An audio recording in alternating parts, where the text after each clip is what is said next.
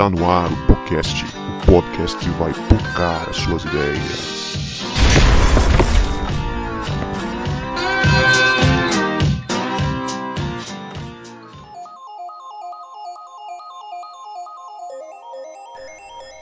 Para você que achava que a gente não voltava, a gente voltou e este é o podcast, o podcast que vai pocar as suas ideias.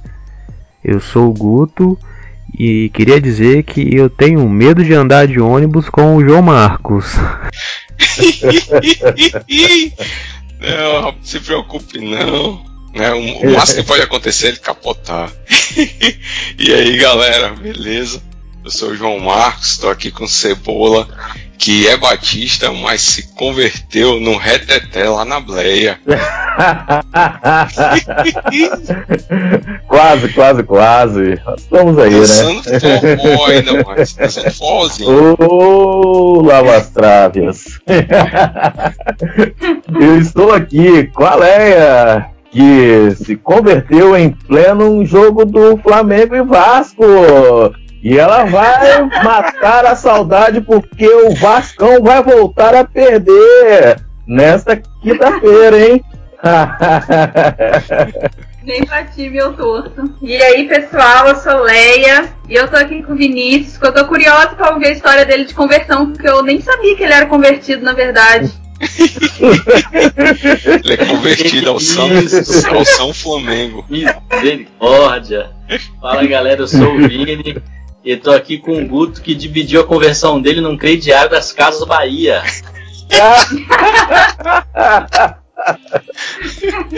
Essa foi ótima, bicho. Essa foi boa, boa, boa.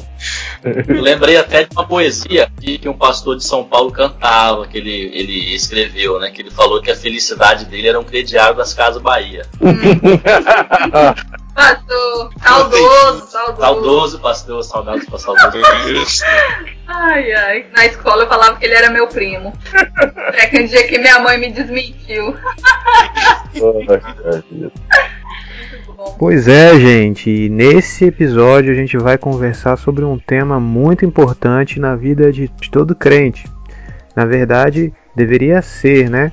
Uh, eu acho, na minha opinião, que é um, uma data que, ou, ou, esse acontecimento tem que ser muito claro se você já teve um encontro com Jesus.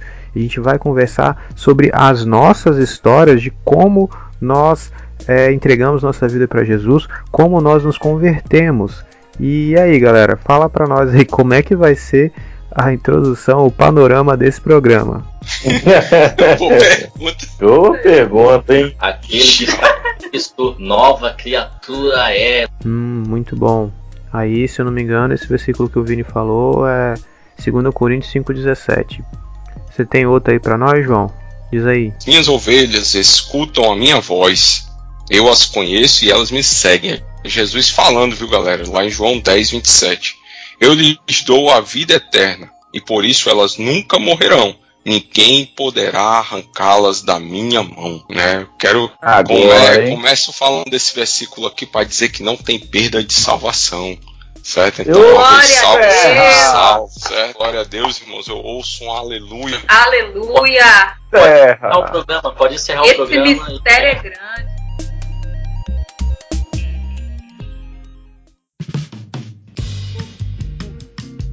Hoje nossa conversa vai ser um pouco mais leve, descontraída, vai ser um programa de causos que a gente gosta bastante de contar histórias. A gente vai contar as histórias da nossa convenção e como você já conhece um pouco a gente, sabe que a gente não é normal, as nossas histórias de conversão também não são normais. Então, é, como o João Marcos já deu o spoiler lá no Instagram dele, contando a história do, da conversão dele, é, João, começa aí você, macho. É, tem um spoiler não, na verdade eu, eu contei em 10 minutos. Quem quiser na íntegra, entra lá, joãomarcosbezerra.pr lá no Instagram e procura, tem lá. Que aqui eu vou tentar resumir bem muitão. Bem, cara, minha conversão, como o Guto falou no começo, foi bem inusitada aí. Eu me converti no busão. Na verdade, eu, eu sou. Eu, eu nasci praticamente dentro da igreja, né? Eu sou o rato de igreja né, filho de pastor, Eu, nasci em Aracati, no Ceará, e meu pai, a gente morava na casa pastoral, atrás da primeira igreja batista em Aracati. E eu, então eu já nasci na igreja. Então eu pensava que eu era crente. Eu era crente. Até que um certo dia eu tive uma experiência com Deus. Que foi aos 16 anos de idade dentro do, de um busão. E como é que foi isso? Eu tocava na banda de rock chamada Banda Azul, lá em, em Fortaleza. A gente ensaiava normalmente no, no sábado, mas nesse dia a gente foi no domingo. E o domingo era bem clássico lá, domingo à tarde, lá em, em Fortaleza, que a gente.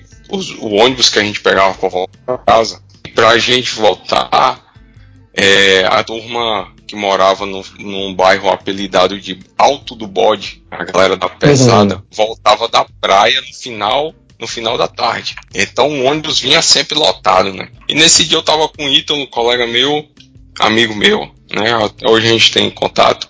E voltando do ensaio, ele me chamou para ir pro, pro terminal, né? Que lá a gente pegaria outro ônibus. Só que aí eu, eu fui teimoso e disse, não, cara, vou no comercial de ótica aí eu vou direto para casa. E aí ele, beleza, mas tu vai sozinho que eu já vou para outro lugar. Eu, tá certo, vamos embora, né? Na hora eu fiquei meio gelado, né? gelei, pensando, cara, eu vou ter que encarar o busão do Comercial Delta sozinho com aqueles cabras lá do, do alto do bode, tô lascado. Mas vamos lá. Quando entrava naquele bairro, cara, era interessante que a gente já esperava um assalto dentro do busão. Ou fora do busão, a gente já esperava ver, né? Um assalto. Pra vocês terem ideia, tem uma vez que a gente tava indo no domingo, de novo, pro ensaio, e um cara passou me empurrando assim, eu tava em pé, num busão, passando empurrando, e quando ele parou na porta e pediu pro motorista abrir a porta, ele tava com, com a peixeira na mão. Tinha acabado de assaltar uma pessoa dentro do ônibus. ah, é com peixeira, bicho. Não tem esse negócio de, de, de arma não, rapaz. Né, o pessoal luta pelo porte de arma. Lá o pessoal já anda de faca, peixeira já há tempo. Né? sem porte, sem nada. Sim, então eu peguei esse busão, voltando para casa. Quando o ônibus, quando eu dei o sinal, o ônibus abriu a porta assim, que a porta era de trás. Cara, a galera do alto do bode me encarou que eu pronto, vou morrer. A escolha era eu ir, ser macho e entrar dentro do busão ou esperar o, o próximo terminal. Eu não, eu sou macho, eu vou embora.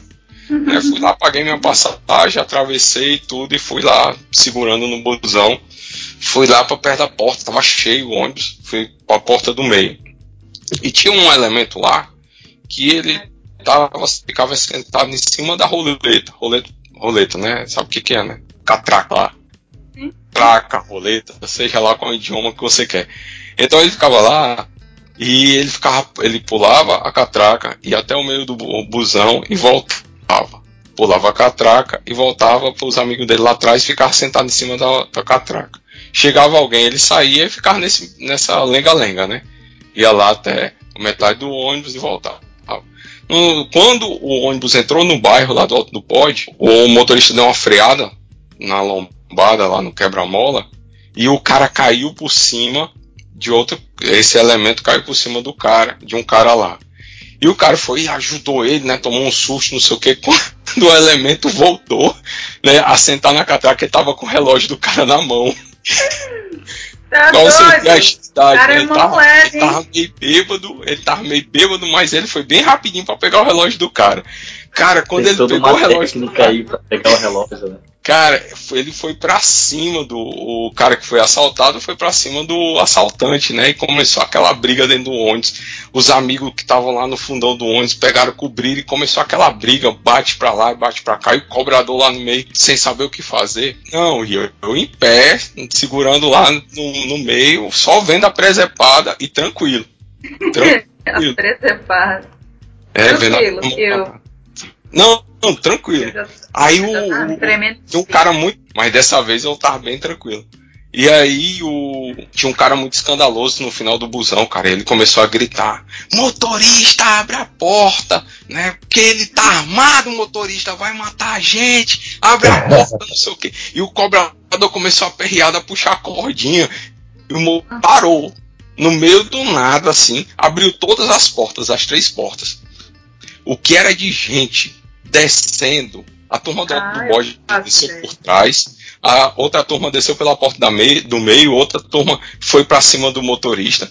Né? A galera ficou com tanto medo sem saber o que que era, que uns sentaram em cima do motor do ônibus, outros sentaram quase no colo do motorista, outros conseguiram se encaixar entre o banco e aquela parte de proteção atrás do banco do motorista, cara. Então o motorista ele ficou sem ver nada o que estava acontecendo. Sei que ele parou, abriu as três portas e correu. Só que os caras do autor do bode desceram pela porta de trás, foram na porta do meio e começaram a bater em todos os homens que estavam descendo. Porque eles tá- não sabiam mais quem era o cara que tinha sido assaltado, então eles começaram a bater. E isso, a porta, eu tava parado, eu tava parado do lado. E eu lembro que os caras apanhando do meu lado aqui, eu lá, segurando a barra tranquilaço. Sabe que é o mundo se acabando do seu lado e você lá, parado, tranquilo. E aí, daqui a pouco, o cara muito escandaloso começou a gritar de novo lá: Vai embora, motorista, vai embora, motorista. E o cobrador começou a puxar a lá desesperado. E aí o motorista também, cara, fechou todas as portas e foi-se embora sem ver nada. O que era de família se separou, o menino que tava sem mãe dentro do busão. É, o marido que ficou, que ficou apanhado dentro do busão e a mulher que desceu, ficou na parada de ônibus lá. É, Caramba. foi uma confusão danada. Eu sei que eu tava muito tranquilo. Quando fechou, ficou vago o ônibus, mas não tinha lugar sentado. Eu fui e me encostei na porta do meio. Cara, e nessa hora eu percebi, foi assim que meio caiu a ficha o que tinha acontecido. Uma paz assim surreal, coisa que eu nunca tinha sentido na minha vida. Algo que me acalmou naquele momento e algo que me deu o conforto de dizer assim, ó, fica tranquilo que nada vai te acontecer. E eu tava em pé lá, o pau quebrando do meu lado e eu com aquela sensação, fica tranquilo que nada vai te acontecer. E quando toda a confusão parou, que eu fui pensar o que, que tinha acontecido, aí foi que eu fui perceber que eu, que eu estava sentindo a presença de Deus ali naquele, naquele lugar. E foi ali que eu, cara, eu senti, cara, que paz louca, que paz legal. Eu quero isso pro resto da minha vida. E aí eu fiz a oração de entrega mesmo ao Senhor. Senhor Jesus, né? Perdoa os meus pecados, me aceita é, como teu filho, eu te aceito como Senhor e Salvador da minha vida. Eu nunca mais quero deixar de viver isso que eu senti. E é muito, e assim, foi uma paz muito louca, porque você via a guerra acontecendo do seu lado, mas você tinha a sensação de que nada ia te acontecer. Isso eu tinha 16 anos, né? E a partir daí é, as coisas começaram a mudar. Demorou vir o chamado, né? Para ser pastor e tudo. Mas aí as coisas começaram a mudar porque eu comecei a servir ao Senhor da obra e não só a trabalhar na obra. Massa. Que lindo. É, foi, foi doido. E é interessante que quando eu contei isso no Instagram, a galera é tão crente, cara, que o pessoal ficou glória a Deus, aleluia, e eu rindo da precepada que tinha acontecido. E eu rindo da precepada e o pessoal, oh, glória a Deus, né? Que testemunho lindo. Eu, é, na hora não foi lindo, não, cara. Foi meio aperreado, mas É. a paz que eu senti foi uma tranquilidade louca, louca, louca mesmo, cara. Muito massa, muito massa. Glória. Legal. Eu sou igual o pessoal, glória a Deus. Glória a Deus. Glórias a Deus. Então, galera, o Vini até brincou ali, né? Que eu dividi minha conversão em duas vezes no crediário das Casas Bahia, mas é porque essa experiência minha, eh, eu tenho dois momentos importantes que são divisores de água na minha caminhada em relação à minha conversão. Mas se você me perguntar quando foi que você se converteu, foi ali, foi no primeiro momento. Até porque, como João disse, eu não acredito que se perde a salvação. Então, a minha conversão aconteceu quando eu tinha 9 anos de idade. Eu era ali da Igreja Batista Porto de Santana, né? Minha mãe levava levava gente na igreja. Só que a minha conversão não foi na igreja, ela foi em casa. Uma coisa que minha mãe fazia, era que eu tenho lembrança boa até hoje, era o do culto doméstico. Ela pegava a Bíblia e lia, explicava pra gente ali na sua simplicidade.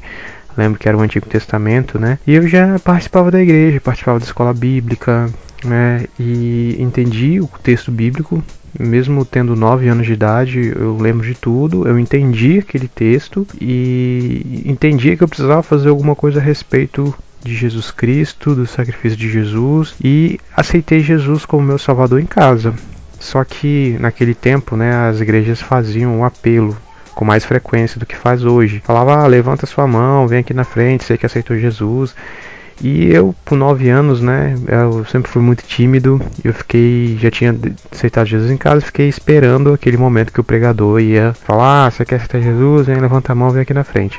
Eu já tinha feito aquilo, né? Só queria formalizar e mostrar para todo mundo. Aí, o que que aconteceu? Eu fiquei esperando o momento certo dessa desse apelo e isso demorou algumas semanas, né?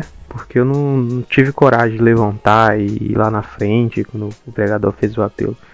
Aí um belo dia reuni toda a minha coragem e fui. Fui lá na frente, tremendo, com medo, e foi quando eu aceitei Jesus. Né? Na verdade foi em casa e eu fui só na frente na igreja pra confirmar, confirmar não, né? Pra todo mundo ficar sabendo e, e, e daí por diante eu fui pra classe de batismo e batizei acho que dois, três anos depois. Porém, esse segundo momento importante foi é, porque com 13 anos aconteceu umas paradas muito ruins, muito pesadas na minha família. Eu não tive estrutura dentro de casa ali para lidar com aquilo e fui buscar apoio nos amigos que não tinham estrutura para me para me ajudar também, né? E aí, abalado, não tive tanto apoio na igreja, ou na verdade não quis o apoio da igreja, foi que eu saí da igreja. Saí da igreja com 13 anos. É, fui aceitei Jesus muito cedo, só que saí muito cedo também. E passei 5 anos fora da igreja. E com 18 anos eu resolvi voltar. E só que não voltei assim de uma hora para outra, né? 18 anos, eu, eu era doido pra fazer 18 anos, né? A gente acha que sei se você se foi assim com você. Se tiver 18 anos, você vai ter sua liberdade e tudo mais. Eu ia poder ir nos rock de, de gente maior de idade. E foi o que eu fiz. Eu ainda não voltei logo de cara com 18 anos. Deus foi todo um processo que Deus foi trabalhando no meu coração. Eu lembro que eu fui numa rave, encontrei um amigo que era muito louco, que era muito drogado e, e ele ia nessa parada de rave. Meu sonho era ir numa rave. E, e aí fomos na rave e as paradas já começaram a dar errado ali no ônibus no pra rave. A gente pegou um ônibus fretado que tinha uma galera. E ali na Rodossol, indo pra Pedreira ali em Guarapari, ela, meu amigo, que era muito maconheiro, ele começou a tirar um, um bolo de maconha da, da meia e acender dentro do ônibus para fumar. E, e, daí todo mundo viu que ele tava tirando a droga, a maconha, e tirou também e começou a fumar dentro do ônibus. Tanto que o motorista do busão abriu as portas do busão para fumar sair. E ali na, na Rodossol tem um posto da polícia, né? Eu pensei, pronto, a polícia rodoviária vai parar esse busão e eu vou preso. E desde de antes, nos meus 18 anos, Deus já estava trabalhando no meu coração umas coisas. Eu tava me dando muito mal, me dando muito mal, quebrando muita cara, me machucando muito. E chegando na rave, eu que eu queria estar tá muito ali, e chegando lá eu olhei para aquilo e falei, velho, é só isso, sabe? É, nego se drogando pra curtir, nego bebendo muito. É, eles falavam que quando a droga batia, o nego tava fritando, né? E de vez por outra, alguém ia pra enfermaria tomar remédio, sabe? É, passava mal aquela música bate-estaca. Eu fiquei ali, eu acho que foi umas 12 horas. Aí chegou um momento que eu não aguentei mais, procurei um cantinho, fiquei sentado esperando a hora de vir embora. E uma voz bem assim dentro do meu coração que dizia: é, O que, que você tá fazendo aí? Aí não é o seu lugar. Mas eu sou muito teimoso, né? E daí depois eu fui para outro rock. Fui para outro rock e tal, bebia e tal. Chegava lá no meio do, do rock, a música alta tocando. Eu olhava para aquilo, não conseguia ver graça naquilo e procurava lugar para sentar e aquela voz dentro do meu coração. Aí não é o seu lugar. Esse lugar não é para você. Mas eu era muito teimoso. Mas teve uma experiência que foi divisor de águas nessa minha reconciliação, nesse meu retorno para o evangelho. Foi num sábado. Eu estava indo, como diz meu amigo João Marcos, fazer minhas presepadas e minha mãe tinha viajado e falou bem assim: "Olha, não dorme fora de casa, vai para casa cuidar da sua irmã". Aí beleza, fui lá, fiz as presepadas. Tava num bairro que eu não conhecia, em Cariacica, e já tava dando meia-noite. E na época não tinha Uber, não tinha essas paradas. E meia-noite acabava o busão. Aí, pra, com medo da minha mãe brigar comigo, fui para casa. Fui pra casa, só que o, último ônibus que ia pro terminal, que ia pra minha casa, já tinha acabado. Aí eu fui a pé, num bairro escuro, deserto que eu não conhecia. Aquele verdadeiro cagaço, né? Aí fui orando, né? Porque quando dá ruim, o que, que você faz? Você ora, mesmo você estando desviado, mesmo você estando fazendo um monte de besteira. Aí fui orando, morrendo de medo de morrer. E num bairro que eu não conhecia, com medo de medo de me perder, que eu não sabia voltar para casa. Aí fui orando e falei com Deus: Ó oh, Deus, como hoje é sábado, se eu sair vivo, se eu chegar vivo em casa hoje, amanhã eu vou para a igreja. Aí chegando no domingo, cheguei em casa, não, melhor. É, cheguei ali em, em Alto Laje, Jardim América. Para minha surpresa, depois da minha oração, olha Deus começando a trabalhar. veio um ônibus e já passava de meia-noite. Já tinha passado os últimos ônibus. Aí veio um ônibus pro terminal de Itacibá. Aí eu dei sinal. Deus com sua providência, eu tinha prometido a ele que se eu saísse, chegasse vivo em casa, eu ia para a igreja no domingo. Aí dei sinal pro ônibus fora do ponto, o ônibus parou. E como já era meia-noite, ele já tinha encerrado, eu fui pagar a passagem, o trocador não aceitou minha passagem. Olha só o milagre de Deus aí. Aí beleza, eu pensei, pô, vou chegar no terminal, já tá mais perto de casa, vou a pé. Aí eu já conheço o caminho, tá de boa. Chegando no terminal, tinha ainda o, mais um ônibus que ia pro meu bairro, né? Como que Deus faz as coisas, né? para eu não ter desculpa de falar, não, não, não vou pra igreja. Isso aí foi só coincidência. Aí beleza. Aí chegou, cheguei em casa vivo, de, com um ônibus, não precisei andar a pé. Aí no domingo, né, eu falei, pô, não tem como escapar. Prometi, vou pra igreja. Aí fui pra igreja que meu tio pastoreava. E lá com meus 18 anos, desviado há 5 anos, e foi chegar o momento da, da palavra e, cara, aquela palavra que meu tio pregava rasgava meu coração, parecia que era para mim, cara, parecia que era para mim. E aí foi que eu falei assim, velho, não tem como, eu tô me ferrando muito, tô quebrando muita cara, tentando do meu jeito, eu vou tentar do jeito de, de Jesus agora. Não tem para onde fugir. Aí foi que eu voltei pra igreja, foi minha meu momento de reconciliação e falei assim, velho, não quero brincar de ser crente. Agora é para valer. Daí, desse tempo pra lá, acho que dois, três anos eu tava no seminário já, estava servindo na igreja, pra valer, assim. E Deus foi trabalhando no meu caráter, cara. Deus foi trabalhando no meu caráter e até hoje está trabalhando. E esse foi meu momento 2 e 1 um aí da, da conversão. Na verdade, foi lá quando eu tinha 9 anos e com 18 foi só minha reconciliação. Quase Sim. perdeu a salvação. É. Não perdeu. É, é interessante porque com, com sete anos eu fui na, fui na frente, né? No culto das crianças eu brinquei com cebola da Assembleia de Deus, mas eu ia no culto das crianças na Assembleia de Deus, que tinha uns amigos na rua, né? Eles iam lá na igreja, por causa dos embaixadores, e eu ia na Assembleia de Deus lá. Cara, é interessante que eu fui, porque eu vi meus colegas tudo indo lá pra frente, só que não foi conversão. Não conversão. Aquilo ali não fez diferença nenhuma na minha vida, né? Dos 7 anos até os 16 anos. Então por isso que eu nem conto como conversão. Eu conto como um exibicionista. Eu fui me exibir, dizer, eu também fui. Uhum. Eu também fui. E só outra coisa também, só para pontuar, Guto, como era teu tio, ele possivelmente ele tinha pregou para você mesmo, viu? Só pra pontuar. é verdade, é verdade.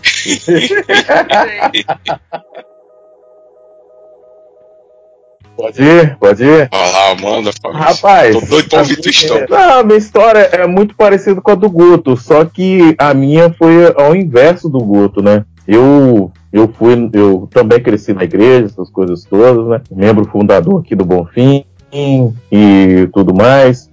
Só que com 12 anos, né, aquela, aquela turma da embaixada e tal, os coleguinhas foram à frente, nós fomos junto. É, e eu era um cara muito ativo e como sempre fui, mas eu era muito estudado, cara.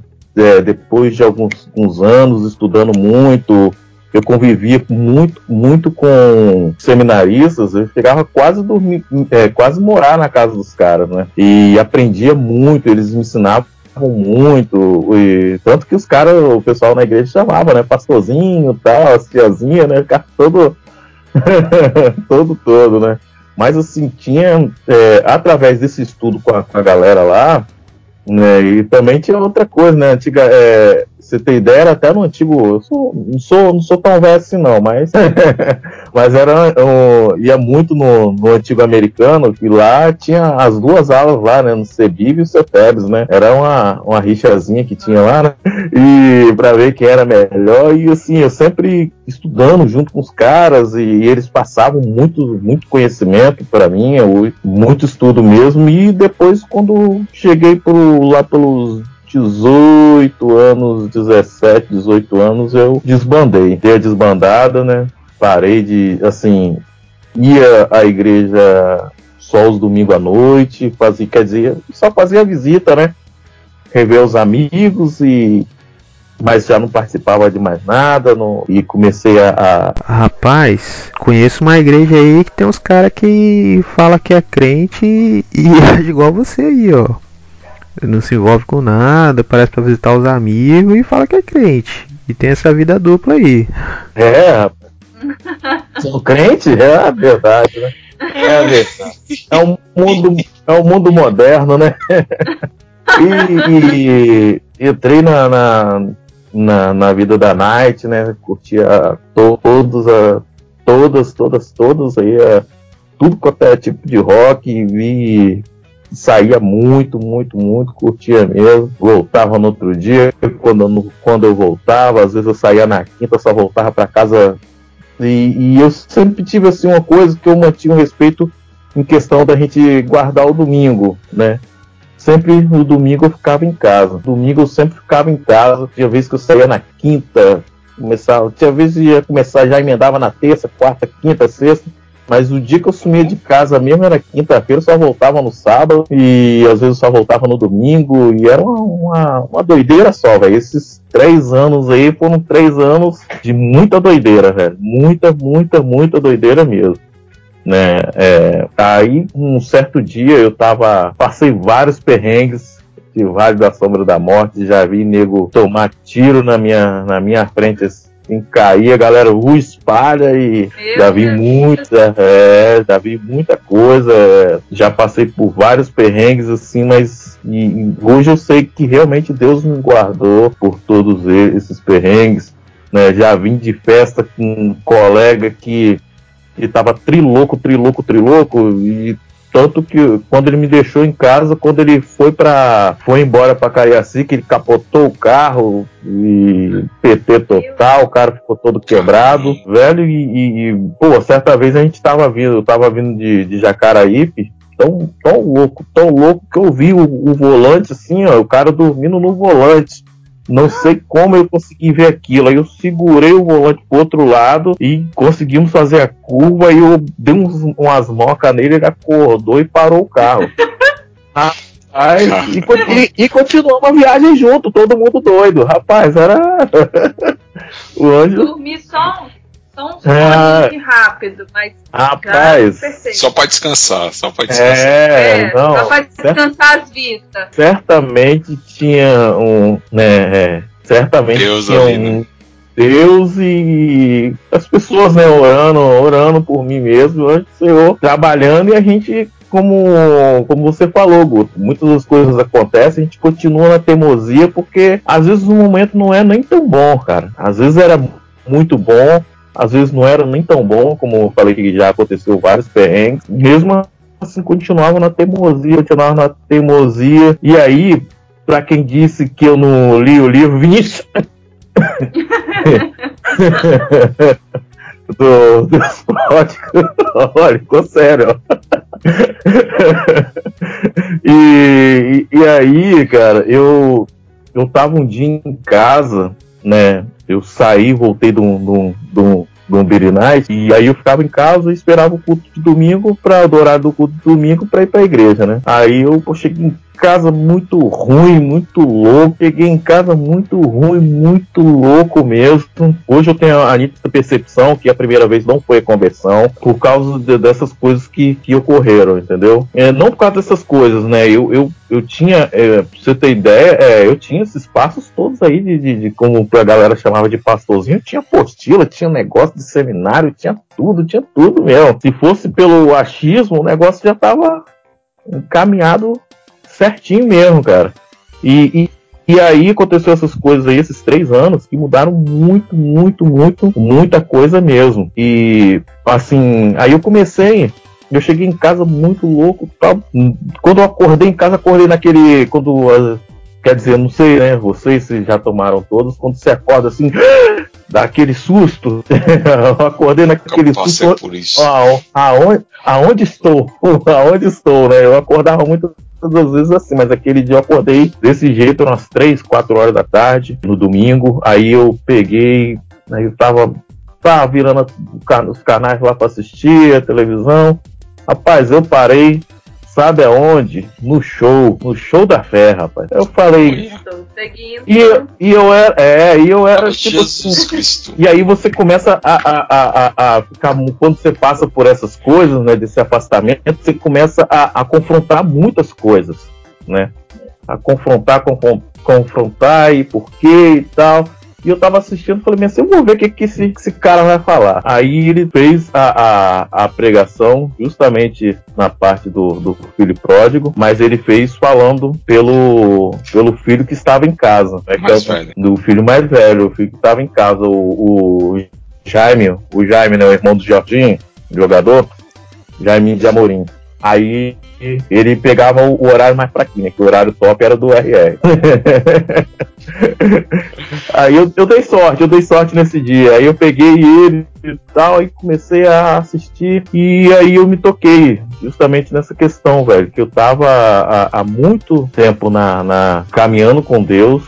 Né, que de- Deus estava muito tempo caminhando comigo e, e eu não tinha nada com ele. E aí eu foi naquele momento ali que eu fiz a minha, minha oração de entrega. Falei, ó, a partir de hoje, só que eu preciso de uma ajuda. Sozinho eu não vou conseguir, não, velho. Aí eu, eu orei, fiz a minha oração de entrega ali ao Senhor. E foi ali naquele momento que, que realmente larguei tudo para trás. Coisas se tornaram novas, tão novas que aquela fase minha de estudo, de adolescente, pré-juventude, é, ela foi apagada quase toda, cara. Não me lembro de muita coisa, eu tenho as apostilas, eu estudo, eu procuro muito, estudar muito hoje. Antigamente eu não. Eu pegava um, um- livro, eu esmiuçava ele um dia e te falava o que, que é, que o cara tal, tal, tal, tal. Hoje eu tenho que realmente dar uma, dar uma telinha mesmo. É a idade, é a idade, é a idade. Mas assim. Mas assim, foi uma transformação muito grande, cara. E realmente Deus, Deus me presenteou, Deus continuou me abençoando e larguei tudo pra trás mesmo, velho. Mas Que como, mas como, como o, o Gustavo falou, a gente sempre, né, faz a- as besteiras da gente, né? E depois que, que, que faz as besteiras, né, a gente ainda é, é remoído um pouco, né? É moído, mas a gente não entrega nosso, a gente nós endurecemos nosso coração e nós não entregamos a, a voz de Deus. Ele nunca deixou de falar comigo, eu que realmente não ouvia. E é isso aí. Massa. É isso aí. Glória a Deus. Glória a Deus. Então, a minha história, ela não tem nada de mirabolante, assim, né? É, eu nasci numa família totalmente enraizada no espiritismo de Allan Kardec e ainda muito criança eu participava das reuniões, das sessões, né, que eles chamam.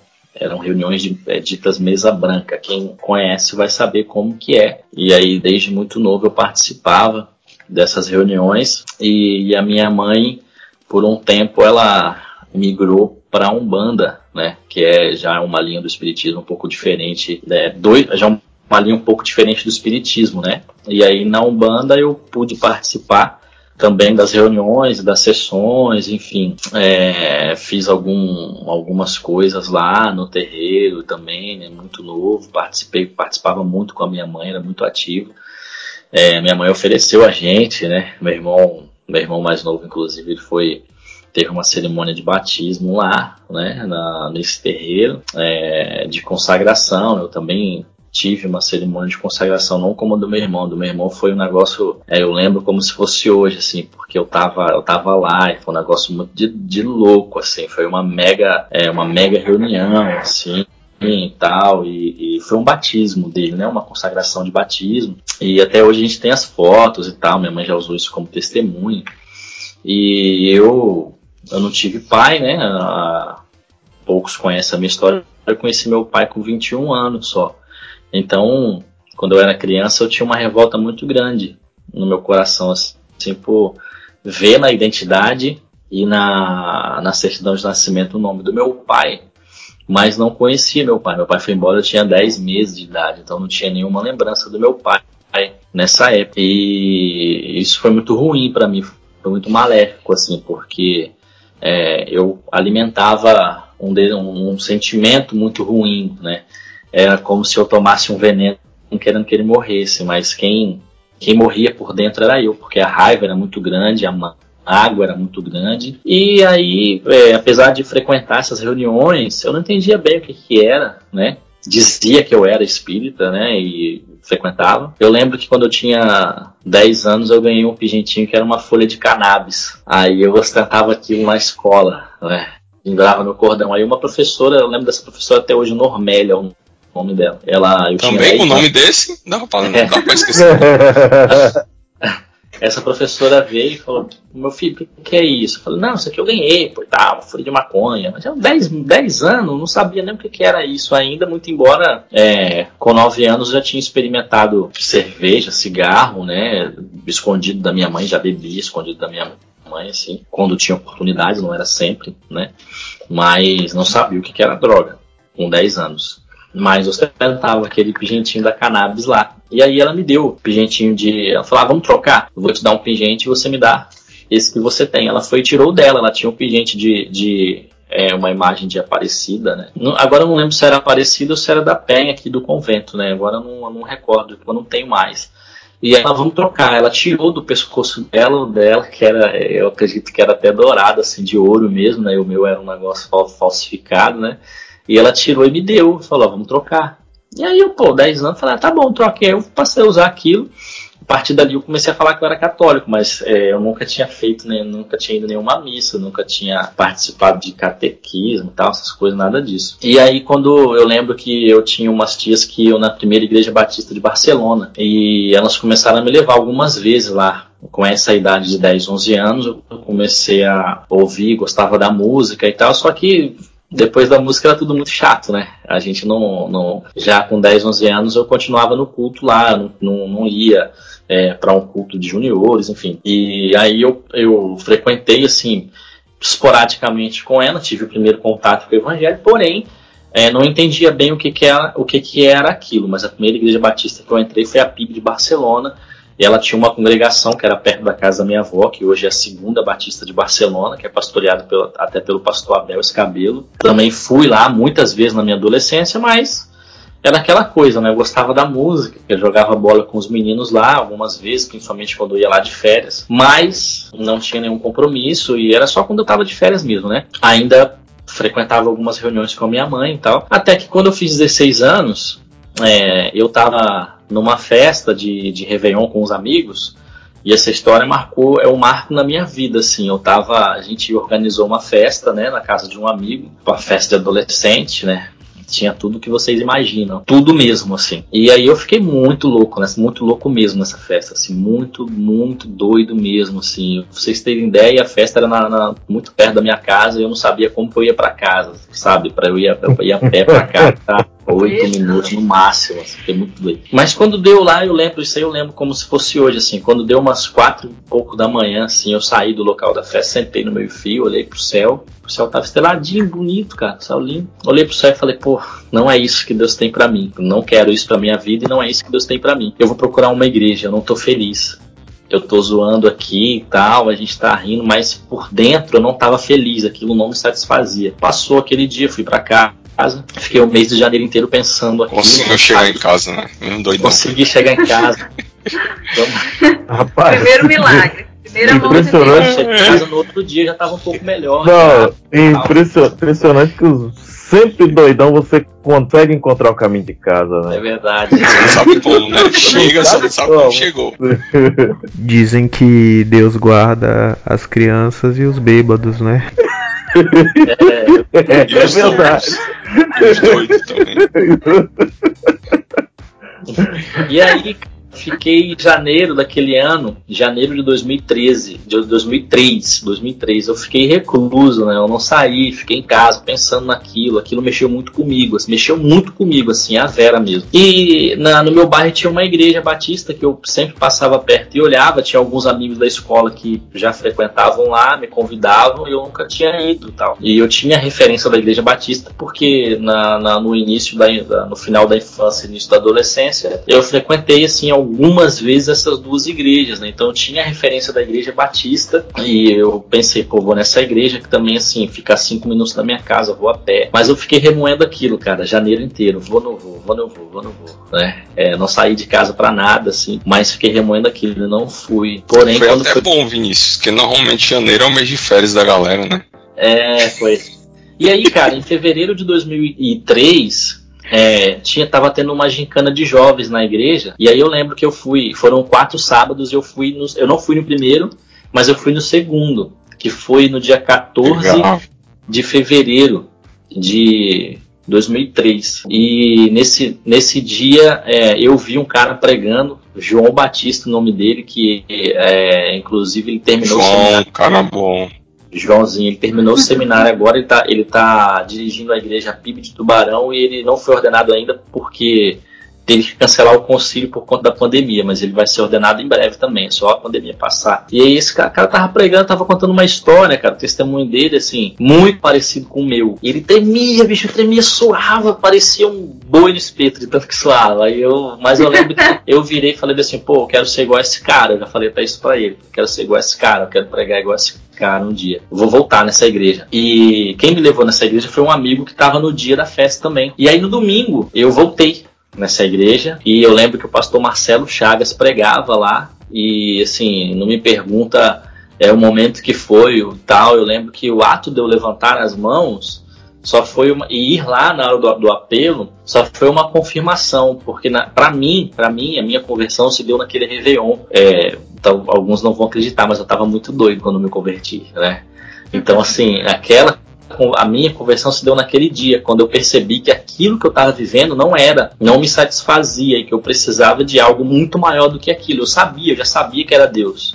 Que, que, que iria satisfazer o vazio que estava em mim. E aí, quando o pastor Marcelo pregou, né, no, no domingo daquele mês, fevereiro de 2013, eu me converti né? É, eu só manifestei publicamente a minha fé ali, né? Mas eu acredito que eu já tinha chegado ali decidido e convertido e comecei minha caminhada na, na Igreja Batista de Consolação, que é uma igreja que na época era congregação, né? Era uma igreja que foi ordenada alguns anos depois. E aí foi aqu aquela caminhada, né? De abrir mão das coisas, né? De pensar aquela sede de buscar o novo, né, de conhecer a Bíblia.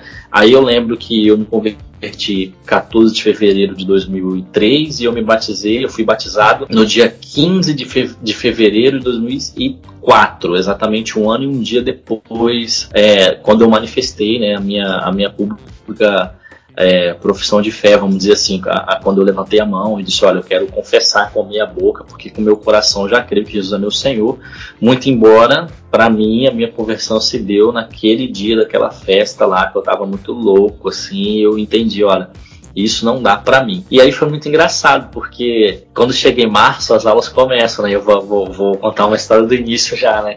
As aulas começam em março eu sempre fui um cara, o Guto já me conhece há tempo, eu sempre fui um cara muito zoador, né? Então, assim, eu era muito péssimo, Nem verdade. parece, cara. Nem parece. E aí, cara, naquele tempo eu já zoava muito, eu usava, eu professor, enfim, o Sertão era o cara do fundão que, que comandava a gangue do fundão, tá ligado? E aí, pô, cheguei, é, tinha essa experiência já, eu quero mudar de vida, meu primeiro dia, eu chego lá no Fernando Duarte Rabelo, na pracinha do Cauê, eu sento na primeira fila, de frente pro professor. E quem entra era uma professora de química que eu zoava muito ela, eu fazia bullying com ela, enfim, pô, eu era um cara assim muito carrasco, né? Aí eu sentei na frente da mesa dela, cara. Quando ela entra, mano, ela não sabia o que falar quando ela me viu, ela travou. Eu era aquele cara assim que fazia o professor travar, né? Meu Deus, muito professor deve ter ficado doente comigo, misericórdia. Aí ela começou a aula e alguns caras perguntando por que, que ele tá lá. E tal, e zoando, pai. Teve uma hora que ela parou a aula e perguntou por que, que você tá aqui?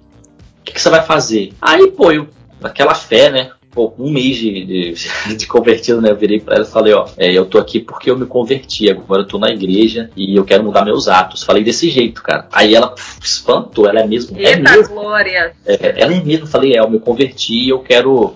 Eu quero mudar. Aí o cara gritou lá de trás assim, vamos ver quanto tempo ele aguenta. Ficar lá. Aí, Tá queimado! Deve ter feito bolão e tal, é. Mas graças a Deus eu aguentei e tal, assim, eu já, eu já tinha boas notas e tal, mas eu era realmente esse cara que zoava muito.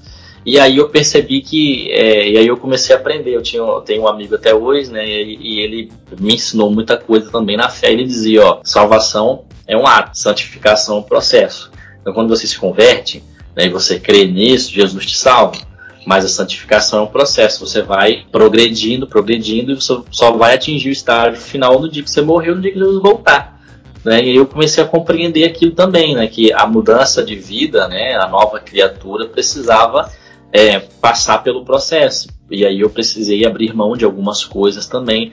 Mas assim, a minha conversão foi foi desse naipe, 16 anos, garotão, tava começando a, a experimentar as coisas da vida. E aí eu quero só abrir um, um, parênteses, porque eu citei o meu pai no começo, e a falta dele me fez muito mal, né? É, é, eu sofri com depressão na adolescência. Por muitas vezes eu pensei em tirar minha vida por conta disso, principalmente quando eu chegava na, na escola e eu via os garotos com os pais. Nos dia, no dia dos pais, por exemplo, uma coisa que mais me doía era quando o professor chegava e dizia assim: não, faz, faz é, a carta para tua mãe porque ela é tua mãe. E aí um dia, porque ela é teu pai também, ela é teu pai e tua mãe. Aí eu virei para um professor um dia Falei, não, ela não é meu pai. Minha mãe é minha mãe. Meu pai é o cara que não teve coragem de estar aqui comigo. Meu pai, aí eu falei um bocado de coisa e tal, assim, a pessoa assustou e tal. E então tinha, eu tinha essa mágoa muito grande, essa raiva muito grande. Eu dizia pra mim assim, eu nunca vou ser pai por conta disso. Mas em 2007, quatro anos, quase cinco anos depois da minha conversão, em dezembro de 2007, não foi em dezembro de 81, viu, Léo? Dezembro de 2007. Nem em novembro de 2019. Nem em novembro de 2019, né? em dezembro de 2007, eu estava trabalhando, meu telefone toca no meu serviço, trabalhava perto da minha, da minha, da minha casa e quem minha, mãe liga né, e fala, ó, vem aqui que seu pai tá aqui. Eu, hum? Aí eu cheguei lá, mas não falei com ele, entrei pelos fundos assim tal, fui pro quarto, não falei com ele, ah, ela quer falar com você. Eu falei, ó, não vou falar com ele, e se ele tentar vir aqui, vai ficar ruim porque a gente vai sair na mão. Eu não vou falar com ele não. É, eu tô com vontade de matar ele. Falei bem assim. Aí minha mãe, minha mãe é uma negra, uma crioula, bonita, forte. Eu lembro que ela ficou pálida naquele dia assim, ela, meu Deus. né? E minha mãe, naquele tempo, ela já tinha se convertido, porque eu consegui levar, eu consegui dar um testemunho com muita oração, né? É, meu irmão mais novo se converteu e minha mãe também foram batizados na me- na mesma igreja que eu, né? Deus levou, né? A minha mãe e o meu irmão a, a conhecerem a Cristo na mesma igreja que eu. E aí, ela, meu Deus. Aí ela foi lá e falou, vai embora e tal. Aí lá, na- lá de trás eu gritei pra ele, falei, "Pô, você não tem que vir, você não tinha que vir aqui e tal. Só que, cara, depois daquilo, eu saí sozinho. E aí eu lembrei daquela noite que eu queria mudar de vida e Deus proporcionou uma mudança de vida pra mim. Aí eu chorei igual criança. Falei, cara, Deus tá me dando uma vida nova, uma experiência muito nova. Poxa, eu sempre quis ter um pai, Deus tá devolvendo meu pai pra mim e eu tô dizendo não pra uma bênção que Deus tá me, tá me dando, assim. Não é uma segunda bênção, viu, Guto? Mas. Mas. Mas não é a segunda bênção que a gente tá falando. E aí, Mais ou menos. E aí quando chegou no outro dia, eu virei pra minha mãe e falei bem assim, liga pra aquele cara lá. Falei desse jeito. E aí ela falou bem assim, pra quem não? Pra aquele cara que fala que é meu pai. Aí ela, ela virou e falou, mas você vai ter a mesma atitude de ontem? Porque senão eu não vou ligar. É, porque o que acontece? Meu pai sempre soube, a gente morou na mesma casa a vida inteira. É, então ele sempre soube onde nos encontrar, ele nunca fez isso. Então aquilo me, aquilo me feria muito, aquilo me machucava muito. E eu entendia que mesmo estando convertido, aquilo era algo que de uma certa forma me atrapalhava nesse processo da santificação, sabe? Aquilo me atrapalhava muito. Eu tinha dificuldade até às vezes de, de, de me relacionar com Deus como pai, sabe? Por isso eu gostei muito do, do livro do Filho Pródigo, porque tem um capítulo que fala do pai. E aí eu gostei muito por conta disso, né, do Deus pródigo. Eu tinha essa dificuldade. E aí ele voltou, né, no outro dia a gente trocou uma ideia, conversou. Nessa conversa toda Eu, assim, tava muito duro ainda, mas eu me abri para ele e disse: Olha, eu lembro que ele falou assim, ó, eu não sei se dá tempo, mas eu queria ter um filho. E aí eu lembro disso até hoje, que eu virei para ele e falei assim, ó, você quer ter um filho, eu tô aqui, porque eu quero ter um pai. Eu não vou atrás de você, mas você sabe onde me encontrar. Rapaz, aí o homem desmontou, o homem chorou muito, muito assim, pediu perdão e tal, me pediu perdão, pediu perdão para minha mãe pelo que ele fez. Foi um, o início de uma caminhada. Hoje meu pai é muito meu amigo, falo com ele quase todo dia. É, eu lembro que no dia do meu casamento, não foi no dia 23 de março, né, de, de, de, de novembro, né, de 19, foi ah, 20 bem, né? de março de 14. É, ele, eu lembro que é, tem até essa foto, assim, eu chorei muito nesse dia, porque ele olhou no meu olho e falou assim, ó, eu nunca imaginei que eu iria ter um filho de volta e que eu estaria aqui casando e eu quero te agradecer porque você permitiu isso para mim. Eu virei para ele e falei: Não, foi Deus que fez isso, Deus proporcionou. Ele não é um cara que é crente, né? Que, que é convertido. falei: Foi Deus que proporcionou isso. E aí eu chorei muito naquele dia, né? Então hoje a gente é amigo, assim, até vou estender um pouquinho o, o, testemunho aí, que era só da conversão. Mas é para finalizar, até quatro anos atrás, mais ou menos, eu tinha muita dificuldade de falar nisso. Eu me relacionava bem com ele, a mágoa não existia, mas eu tinha muita dificuldade de falar disso. Por exemplo, há quatro anos atrás eu estaria aqui, eu estaria dando pausa, chorando copiosamente, e hoje eu consigo falar disso, faço uma piada, eu, a gente dá risada junto, porque isso eu entendo que foi um processo que Deus trabalhou na minha vida, né? E que eu até posso, inclusive, dar esse testemunho para pessoas que têm dificuldade com o perdão. Por isso que eu, eu quando o Gustavo sugeriu a pauta, falei, pô, eu vou estender até a história do meu pai, porque é, eu tive que viver esse perdão na pele, assim, e isso só foi possível porque eu me converti. Porque com certeza, se eu não tivesse me convertido, se eu não tivesse encontrado Deus em 2003, em 2007 eu não teria ganhado meu pai, porque de repente ele teria ido lá e, e eu, não ter, eu não teria é, teria tido a primeira atitude, mas não teria tido a segunda, por exemplo. E hoje a gente é muito amigo e tal, sempre vou lá, faço questão de visitá-lo. E essa é um, um pouquinho da minha história aí. Se a gente for contar um pouco mais, vai prolongar muito.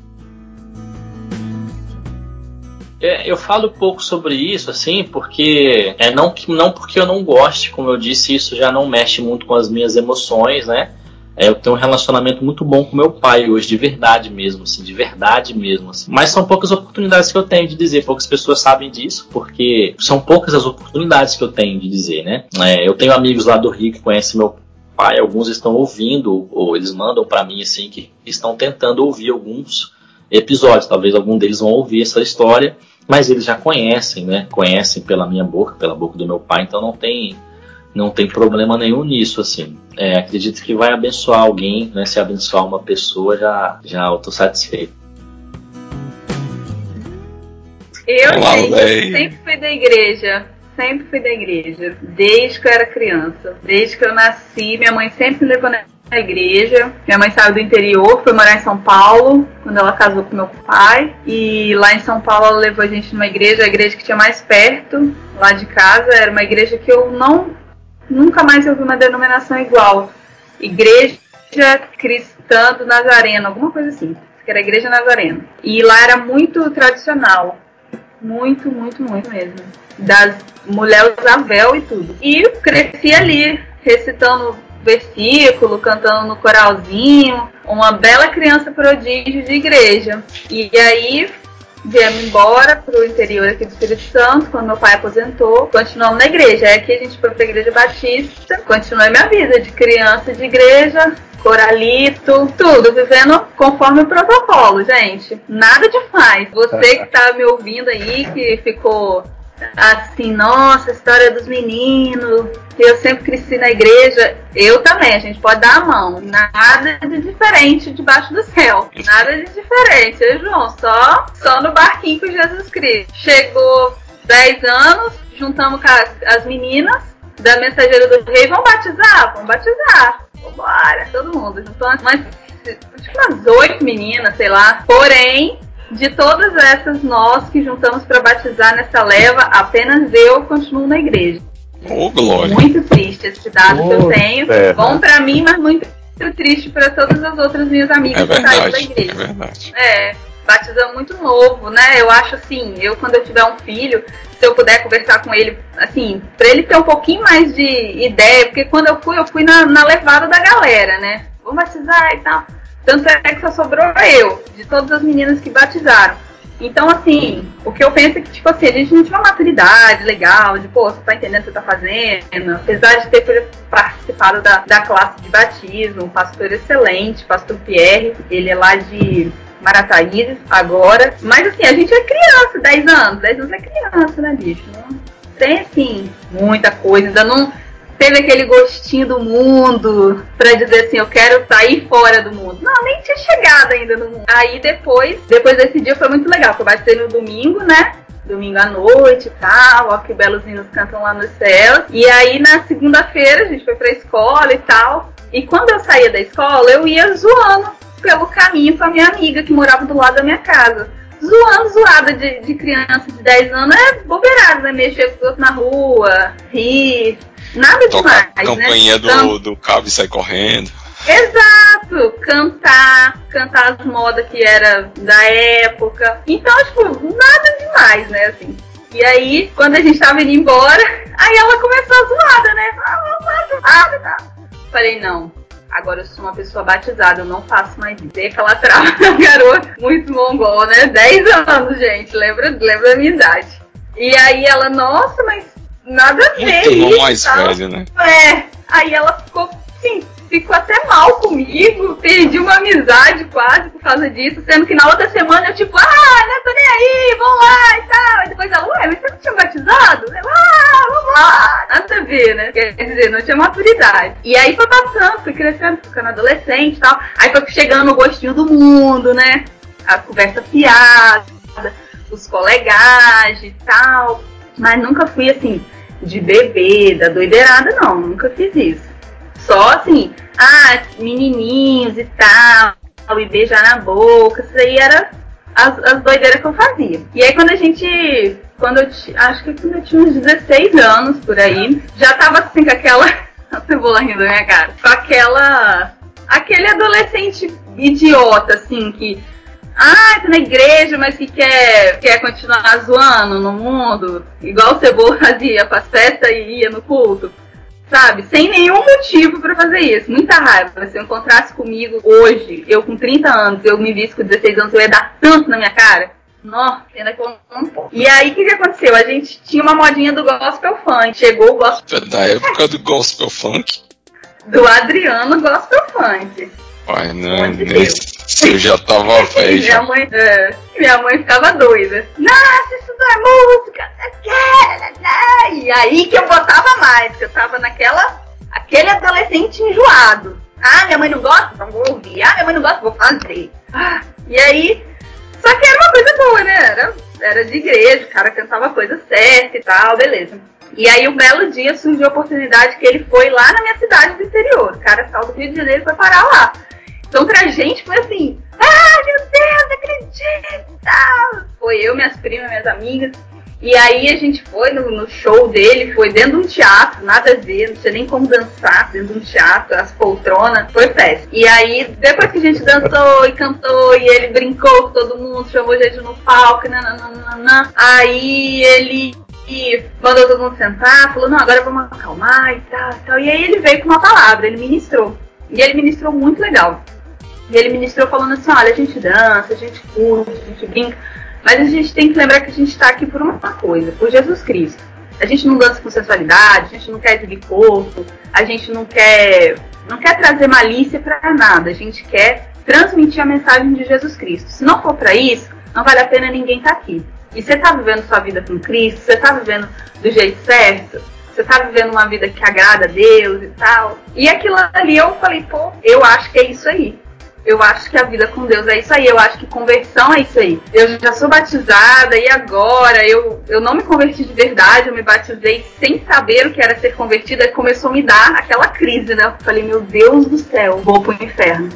Eu fiz tudo errado. E o cara ministrou, o cara ministrou show aquele dia. E aí ele falou, né? Pô, ele fez o apelo, né? Se você quiser se converter e tal. E aí eu orei, e aí eu, eu falei assim, Deus, eu batizei tem muito tempo, mas eu quero entregar minha vida pro Senhor agora. E fiz aquilo ali e tal, foi super legal, terminou o show, a gente foi embora pra casa. Aí quando saiu, eu, minhas primas e a minha amiga, todo mundo se olhou assim, o engraçado é que todas nós, eu, duas primas e uma amiga, todas nós tivemos a mesma experiência naquela noite. A gente saiu, a gente se olhou e falou assim, gente, eu aceitei Jesus hoje. E foi muito legal aquele dia. Glória. É, num, num show do Gospel Funk, a gente aceitou Jesus Cristo no passinho abençoado. e foi muito bacana. Eu acho legal porque tocou as quatro naquele dia. Todos nós já tínhamos sido batizadas e todas nós entendemos naquele dia o que, que era se converter, o que, que era viver realmente com Jesus Cristo, que não era apenas o batismo, que o batismo não tinha não, não significa né, que a gente realmente foi salvo, que a gente entregou a vida para Cristo. E naquele dia começou a fazer sentido o que, que era Cristo, o que, que era ser convertido, o que era realmente mudar de vida, o que era se entregar ao serviço de Cristo, o que, que era morrer para o mundo, viver para Deus, porque foi na época que, que o mundo estava batendo a porta. Agora era a época que, que era a época da adolescência, de conhecer, de ter vontade, de querer se encaixar nos grupos. E a gente pôde ter essa experiência. E a gente começou a se envolver muito mais na obra, a gente trabalhava em tudo, a gente se envolveu num grupo. Eu já fazia parte há um tempo de um grupo de coreografia e participamos muito mais. E ECC, naquele tempo, né, que tinha ainda. A própria Mensageira do Rei, a gente estava ajudando, apesar de já ter saído, mas a gente ajudava. E a gente cresceu demais naquele tempo. Foi muito bom esse dia. E aí eu não perco as oportunidades que eu tenho quando o Espírito Santo toca no meu coração de não converter de novo, né, mas de renovar aquela aquela primeira vez que a gente teve aquele toque de, pô, você precisa ajeitar alguma coisa. E sempre que eu que eu tenho essa oportunidade, que eu sinto o Espírito Santo me tocando nesse sentido, eu falo assim, olha Jesus, hoje eu quero renovar meu compromisso com o Senhor. Se eu tenho andado errado, sonda, né, os meus caminhos, ver se é em mim algum caminho mal. Com certeza tem, Senhor está me tocando nesse sentido e todas as vezes eu, eu renovo essa minha renovo a minha conversão. Não me converto de novo. Eu renovo a eu, eu reafirmo a minha conversão em Jesus Cristo. E é muito bom. E aí chegou a época da faculdade, vim pra cá, vim morar com meu irmão. Aí, quando eu cheguei na cidade grande, a doideira feia. Aí eu experimentei bebida, mas eu nunca bebi de ficar doida, não um copo. Minha amiga, nossa, gostoso, né? Eu falei, muito gostoso, delícia, não vou beber mais, porque eu gostei. Então, você, por favor, não me ofereça mais, tá? Muito obrigada. Não vou beber mais. Mas, assim, cada um, né, tem, tem a, a, sua fraqueza, né? Me envolvi com muitos rapazes e isso daí também me tirou é, de muitos pontos com Deus. Isso não foi legal. Porque aqui, longe de pai, longe de mãe, vim morar com meu irmão. E aí a gente acaba tendo mais liberdade, né? Saiu de uma cidade interior onde todo mundo se conhece, uma cidade maior, onde quase ninguém se conhece, né? A gente, a gente acha que a gente pode mais sempre, igual vocês falaram, né? Com aquele sentimento do Espírito Santo que, que nos desperta toda hora. Olha o que você está fazendo. Isso não é para você. Isso não é o que eu tenho para você. Então, e hoje aí falar igual uma irmã uma vez falou no, no culto de oratório, a gente morreu de rir, tadinho. Ela falou assim, não, eu já encontrei Cristo há muitos anos, mas firme, firme mesmo assim na igreja, uns cinco anos pra cá mesmo. Tadinho, né, irmão? Legal do seu testemunho, não, legal do seu testemunho é porque uh, antes, por exemplo, muito tempo atrás, eu achava que ter um testemunho legal era o, né, aquele testemunho de um cara que pô, venceu a doença, né, encontrou Deus no leito da morte, tal, né? É. Aí uma vez eu vi um testemunho de um cara chamado Arlen Mafra, que ele era empresário e por conta da droga ele foi parar na rua e foi dado como morto. Ele perdeu família, né, esposa, filha, foi dado como morto. A esposa tirou as documentações como viúva. Oito anos morando na Cracolândia de São Paulo, uma pessoa passa na rua e vê o cara e acha bem assim, aquele cara é o Arlen. Aí liga pra família dele e fala, ó, eu encontrei o, o Arlen aqui, aí todo mundo, não, o Arlen morreu, pô, não sei o quê. Oito anos depois, aí vão lá, encontram o Arlen, o Arlen vai para Cristolândia, aí ele se recupera, vira pastor, aí ele casa de novo com a mesma esposa, né? E tá aquele negócio assim, nossa, que testemunho. Quando eu vi o testemunho dele na íntegra, eu virei assim, rapaz, eu não queria esse testemunho, não. O cara sofreu. É, o cara sofreu. O cara sofreu. É massa pra ele, pra mim não é não, não quero não. Porque a gente tem essa ideia de romantizar o negócio, né? De, de, de é. E, e, assim, o, o, massa a gente perceber que o testemunho de Cristo ele é, é o mais importante para nós, né? A gente precisa romantizar é esse troço dele. É interessante como são cinco pessoas e a forma como Deus trabalhou com nós cinco foi completamente diferente uma da outra.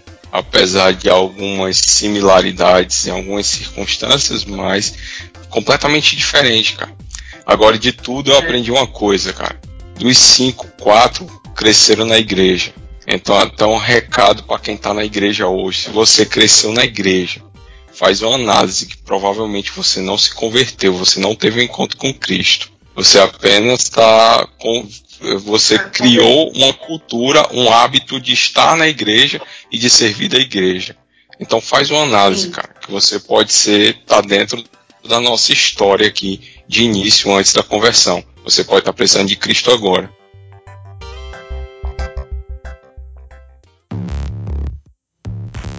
É, eu lembro que eu teve um dia que o meu irmão me mandou essa pergunta, tem muitos anos. Meu irmão falou assim: qual foi a sua história de conversão? Você lembra do que você se converteu? Eu falei, nossa, não sei, difícil. E ele ele estava fazendo terapia na época ele falou assim: a minha terapeuta falou que a gente precisa saber desse dia. A gente tem que, a gente tem que saber que dia foi que Cristo mudou a nossa vida, que dia que Cristo entrou na nossa vida, que dia que Cristo mudou a nossa história. Porque a gente cresce na igreja, a gente vai se acostumando, né? Jesus sempre está ali, Jesus está do meu lado. Ah, Jesus é uma parte da, da família. E a gente se acostuma e a gente. Ah, não, sou crente. Mas não, peraí, mas como assim? Eu lembro que, que me tocou muito aquele versículo que falava que a gente tinha que estar pronto para responder qual era a razão da nossa fé. Eu lembro que a minha mãe falava muito para mim. E eu ficava assim, por qual é a razão da minha fé? Não sei, né? A gente estava tão acostumado a estar ali, a repetir versículo, a gente entra em crise, a gente entra em crise. E eu entrei nesse dia aí do gospel funk, apesar da minha mãe não gostar. Eu falei para ela, não mãe, hoje eu me converti. Nossa, ficou doido aquele dia. Escorrega no show do gospel funk? Esse homem não fala nada? A gente aprende, a gente aprende, né? É, tem aquela história, aquela frase, filho de peixe, peixinho é. Mas filho de crente, crentinho não é, né? Os pais, pais vão ensinando, mas chega uma hora que os filhos precisam tomar uma decisão. Uhum. Né? E aí, às vezes, como o João falou, né? é, os meninos vão crescendo, eles vão ficando ali por conveniência, os amigos estão ali, a rede de amigos está ali, né, e aí é uma coisa legal, o cara participa, ou a moça participa de um bocado de coisa bacana, enfim, às vezes falta uma experiência com Deus, às vezes porque é essa essa mesma pessoa ela não se propõe a abrir o coração para isso, né? Porque ela frequenta a igreja como um clube social, na verdade, né? Sim, sim. Quando a intenção da igreja não tem que ser essa né? Então, muito uhum. boa a colocação do, do João e o testemunho da Leia, muito, muito bacana, assim, também conta disso, né? Verdade, como a gente estava tava comentando, eu falei sobre isso também, que é, tinha dia que eu começava as doideiras na terça-feira, só ia parar no domingo pra ir no domingo à noite pra igreja. é, pra não. Era muita doideira. Então, assim, essa galera aí que, que só frequenta o culto da noite aí também, realmente, né, como você falou, né, pra galera repensar na, na vida, né, qual o sentido de, de você estar ali na igreja, eu tô indo só por causa do clube, meus amigos legais e tal. Cara, você tem que saber realmente, né, eu tenho isso também, uma pessoa tem que saber quando ela realmente se converteu. Você precisa saber a data, o dia corretamente. Ah, não sei, Deus, tipo assim, mas você tem que saber o dia que Deus te tocou ali e qual foi a, a, a, a palavra que te levou àquele encontro com Deus, né? Ou aquele reencontro com Deus, né? Então, assim, é muito importante para o cristão saber disso. e é isso aí. É, eu, Então, só uma pergunta para fazer, até Vinícius, aproveitar que ele é estudante psicólogo, e a pergunta também a terapeuta aí da irmã da, do irmão da Leia, mas tem que saber o dia mesmo, assim, dia, mês e ano, porque eu não lembro não, cara. É, é aí também já é demais, né? É o momento, né? Não, ó, não vocês lembro, verem, cara. Eu lembro Rapidinho. de dia, mês e ano, em real, é, foram datas fáceis é, é para mim ah, vai falar do Flamengo de novo. Dessa vez eu nem precisei, vocês que. Mas assim, para mim foi um marco, foi um marco tão tão importante na minha história é que eu consigo lembrar os dias, né? Porque eu lembro do Réveillon de 2002 para 2003 e aí eu lembro do, do, do sábado, do segundo sábado do mês de fevereiro e também uhum. aí o, o, meu batismo foi um ano e um dia depois, aí ficou fácil memorizar. É, mas assim, o que a gente precisa é de estabelecer marcos na nossa vida, né? O marco, é, por exemplo, Jesus é o marco da nossa vida, porque ele é o marco que muda a nossa história. Muda a história da humanidade, né? A gente, tanto é que a humanidade, né, o, o Cronos, é, o nosso é dividido em antes e depois de Cristo, né? Então, a gente precisa desses marcos, porque são, é, são esses marcos que quando a gente olha para trás, a gente percebe a mudança, entendeu? Então eu, eu, eu sempre trabalho dessa forma, com um marco na minha vida. Eu tenho, assim, vários, né? O 23 de novembro foi um, viu, Leia? De 2019. Obrigada. Né? Obrigada. Né? É nós e mais 40 milhões, né? E é um marco, né? É um marco. Por, que, que é um marco, assim? É, pô, minha mãe contava a história de dezembro de 81, não era nascido. Então eu ficava pensando, quando que eu vou ter a minha história? E aí veio o dia 23 de novembro. Então é um marco, né?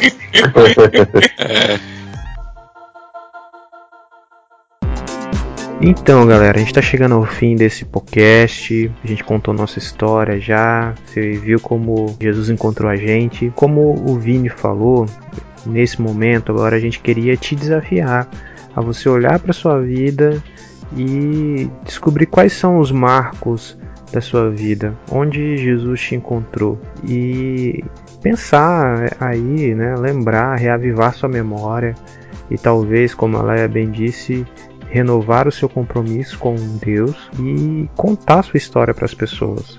Conte para eles, né, como apareceu no Twitter tempos atrás uma campanha muito legal chamada Conte para eles, onde a galera estava contando a história de conversão deles. Faça como o João Marcos aí no Instagram, faça um breve vídeo contando sua história, ou nos stories, ou enfim, do jeito que você achar mais criativo, conta para eles, conta para todo mundo como é que é a sua história de conversão, como é que Jesus te encontrou e aí marca a gente, a, a gente, as nossas, nosso perfil do podcast, a gente está no Instagram, a gente está no Facebook, a gente está no Twitter. Marca a gente lá, a gente vai ficar muito feliz de ver. E se você fizer isso, é claro que a gente vai lembrar de você nos salves e recados, vai mandar um salve especial para você. Então, é, eu só posso deixar um abraço no seu coração. Um beijo cheiro, no seu galera. coração. Um abraço no seu coração. Away. Fica com Deus, gente. Eu tenho que criar umas frases pra ir embora também. Vou pensar. Ei, peraí, não vai embora ainda não. Ainda tem os salvos e recados para você ouvir. Isso aí, galera, chegou a hora mais esperada, mais aguardada por você que ouve o nosso podcast, que tá ligadinho, que comenta lá no nosso Instagram, que compartilha as nossas publicações, que compartilha o link, que marca o podcast nas suas publicações, a nossa hora dos salves e recados, e você fica aí ligadinho só torcendo para ganhar aquele salve exclusivo aqui da nossa galera do podcast. Hoje, o nosso salve super especial vai para o Adriano Wilker. Ele é lá de Fortaleza. Um super salve para você, Adriano. Muito obrigada pela sua audiência no nosso podcast. Muito obrigada pelo seu feedback, por tudo que você aprendeu com o nosso podcast, você compartilhou com a gente. continue assistindo, ouvindo o nosso podcast e que Deus abençoe você e que através do nosso podcast, dos nossos episódios, Deus possa continuar falando no seu coração. Hoje também a gente vai mandar um super salve pro Elber Joaquim. Ele é lá de Natal. Super legal o Elber. Ele compartilhou no stories dele uma publicação do nosso podcast, compartilhou o nosso episódio e nos marcou. Então, vai aqui o seu super salve, Elber. Muito obrigada porque você ouve o nosso podcast. Que Deus continue falando no seu coração através dos nossos episódios e continue aí ligadinho com a gente. Continue compartilhando, continue chamando mais pessoas para ouvir esse conteúdo e que Deus continue abençoando a sua vida também. E um super salve para o G. Hoffman, ele que participou do nosso penúltimo episódio, que falou sobre música cristã. Ele também compartilhou aí com a galera. A gente quer deixar aqui o nosso super obrigado por você ter participado com a gente, G. Hoffman, do nosso episódio do podcast. E a gente também quer agradecer porque você compartilhou, porque você colocou aí pra galera também ouvir. Muito obrigada. Que Deus continue abençoando a sua vida, o seu ministério e que toda a sua caminhada seja guiada pelo nosso Senhor. E agora a gente também vai para o nosso super recado. Tem promoção nova na área, hein, galera? Você que não ganhou o último sorteio que a gente fez do livro Ego Transformado, agora é a sua chance. A gente vai sortear o livro Escritos Modernos de um Jovem Sabido, escrito por ninguém mais, ninguém menos que João Marcos. É o nosso participante aqui do nosso podcast. Então, se você quer ganhar esse super livro do João, um super livro que vai te abençoar, abençoar a sua vida, abençoar a sua caminhada com Cristo, não deixe de participar. Esse sorteio vai acontecer quando a gente atingir 200 seguidores no nosso Instagram. Então, não deixa de curtir, compartilha com todo mundo, chama a galera para curtir, para comentar, para compartilhar, porque logo logo a gente vai sair com esse sorteio e quem sabe você não é o sortudo da vez.